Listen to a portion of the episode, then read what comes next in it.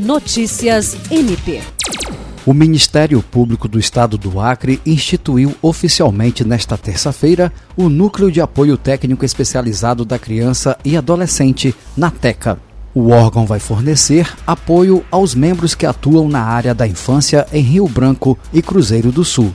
A Procuradora-Geral de Justiça Cátia Rejane de Araújo Rodrigues, ao lado do Corregedor-Geral Celso Jerônimo de Souza, da Promotora de Justiça Vanessa de Macedo Muniz, da Juíza Andréia Brito, representando o Poder Judiciário, de representantes do Conselho Tutelar e de Conselhos de Direitos, entre outros, assinou o ato que institui o serviço no âmbito do MP Acriano e fez ainda o descerramento da placa de inauguração.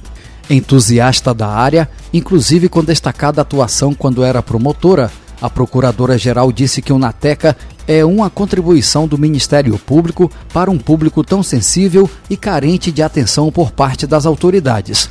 O órgão já vinha funcionando e hoje a chefe do MP promoveu sua institucionalização. Jean Oliveira, para a Agência de Notícias do Ministério Público do Estado do Acre.